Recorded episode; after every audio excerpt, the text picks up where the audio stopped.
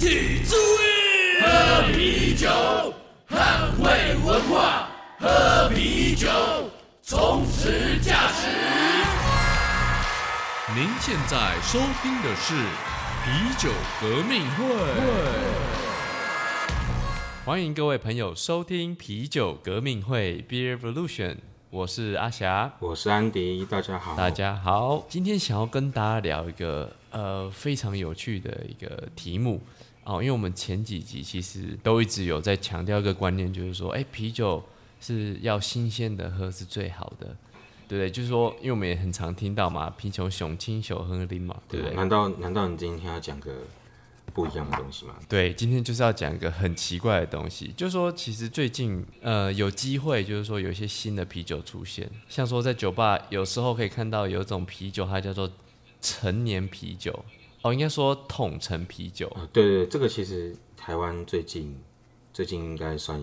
比较比较多人会听到。那因为其实嗯，台湾这边像台湾啤酒这边也有推出统称的 IPA。对，没错。所以统称啤酒在台湾最近能见度，应该说就是呃，大家比较会听到这个名字啊。对，那这其实听起来好像蛮矛盾的，就是说统称大家想到的应该就是它会啤酒会陈年一阵子嘛。那这个跟啤酒要新鲜喝，好像就是不知道怎么去解释才对。对，就是大家听到统称会想到像是烈酒啊、威士忌啊、白兰地啊这种。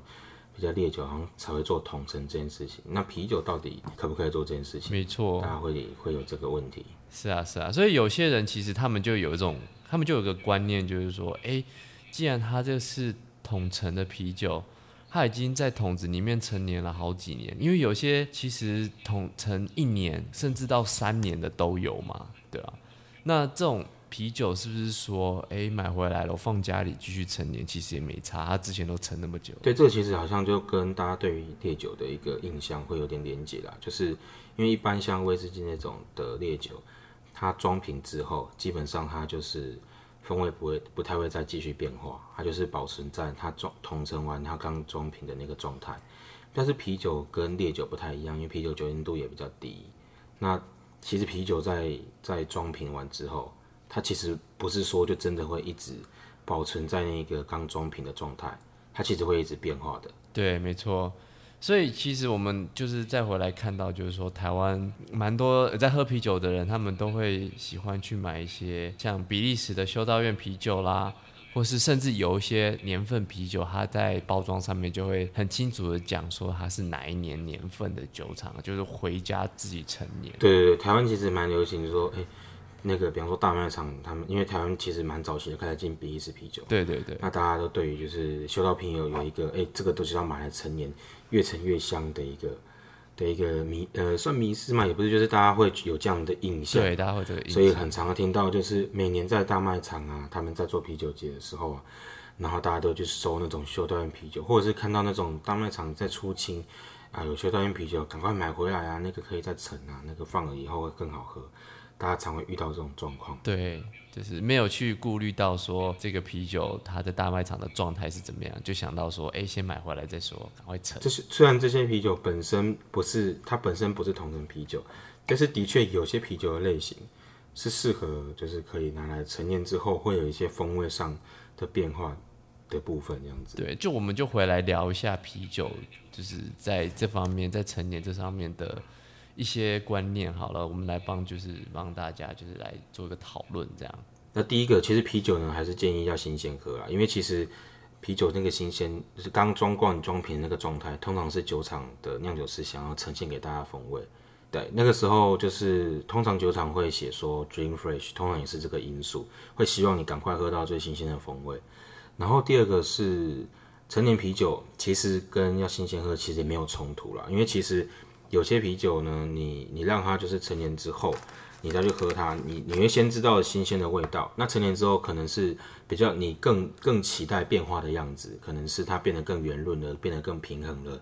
变得酒精感没那么冲突了。对，那这是其实跟你新鲜喝是不冲突的。对，因为我们讲的这个统称啤酒，其实是指呃酿酒师在陈年，那酿酒师陈年是有他的方法的。那这个跟我们把啤酒买回家自己陈年是不太一样的。对，其实像呃，大部分人可能，比方说你是玻璃瓶或铝罐，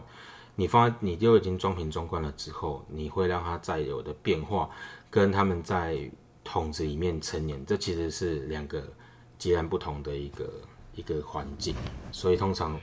呈现出来的是不一样的。对对，然后状态结果也都不太一样。那最后就是你自己在陈年啤酒的时候呢，大部分状况之下，因为你你没有喝过新鲜，你也不知道变化的状况的时候，大部分是会变得更差的。因为其实保存环境这件事也很重要。对，的确，尤其是在台湾就是这么热。对，有时候我们在台湾我们会提说要在适当的温度湿度下，那其实就是你必须要在什么是适当的温度湿度？其实每个啤酒不同风格也有不同的适应的状况。那这其实是另外一门很大的学问。那通常一开始在做这个陈年，好像会觉得好像只要把它放在冰箱就好，但其实实际上不是那么的简单。是啊，其实大家可以想象说，就是外面都有红酒柜这种东西了，就是等于是很强调说，这个成年过程当中是需要一个很精准控制的环境的。那啤酒其实也是，对，所以其实大部分的状况之下，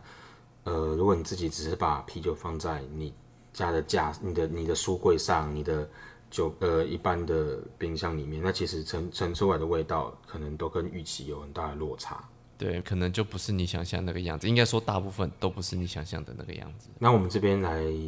来小结一下好了。那第一个就是刚刚提到啤酒建议还是要新鲜喝，同城啤酒也是，因为同城啤酒它当下装瓶之后的那个味道是，呃，酿酒师可能觉得透过统称的这个手法，让这个啤酒有呈现出一个他想要给大家呈现的一个风味轮廓。没错，没错，而且就是强调说，啤酒出来之后，就是已经是 ready，就是马上可以喝的的状态，所以那个时候喝就是那个酒本来该有的样子。对，那所以第二个就是说，如果你今天真的想要来做些就是把啤酒拿来陈年啊，或者是想要喝陈年啤酒，建议呢还是同一个品相先有喝过新鲜的，比方说你买了两三瓶，那你喝了新鲜之后，你把可能某一瓶、某两瓶拿来做陈年。这件事我觉得是 OK 的，因为你其实有点想要观察一下那个啤酒陈年之后的变化。对啊，要不然就是你喝到了一个，就是其中一瓶陈年过后，你觉得很好喝，但殊不知其实新鲜的更好喝。那这样的话，其实还蛮可惜的。，所以这个是这是通常其实酒厂啊，现在比较新的酒厂，他们在的推出一些作品的时候，会在上面明明明白标示你说，诶，其实酿酒师觉得你也可以拿来陈年。但是这个比较少，在尤其在传统的啤酒，比方说你就不太会在修道院啤酒上面的啤酒标识上看到说，哎，建议你成年喝。对其实大部分不会大。部分都不会，都是喝新鲜的比较好。那第三个就是，如果你真的要来玩成年啤酒，其实建建议是要准备一个适当的环境。嗯，最基本当然你要有保持一个长期低温的设备。那比方说有酒柜，或者是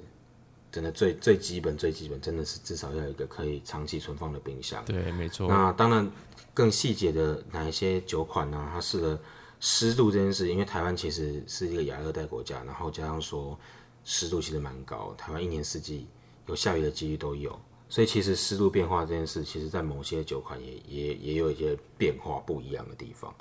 所以建议是大家如果要准备开始完成一啤酒，还是要准备一个适当环境，不然等于是你在浪费这些啤酒，就是可不管是你家里的空间也好，或者是你可能真的错过了这个啤酒的黄金的巅峰期，这些其实都蛮可惜的。是没错。那最后就是也给大家一个温馨的小提醒啊，就是说，真的我要玩成年的时候，如果酒本身就有问题了，你怎么陈都不会让它变得更好喝，就是这是绝对的。所以这也是为什么刚刚讲说，就是你先喝过新鲜的酒之后再来陈。对对对，如果你今天酒本身就已经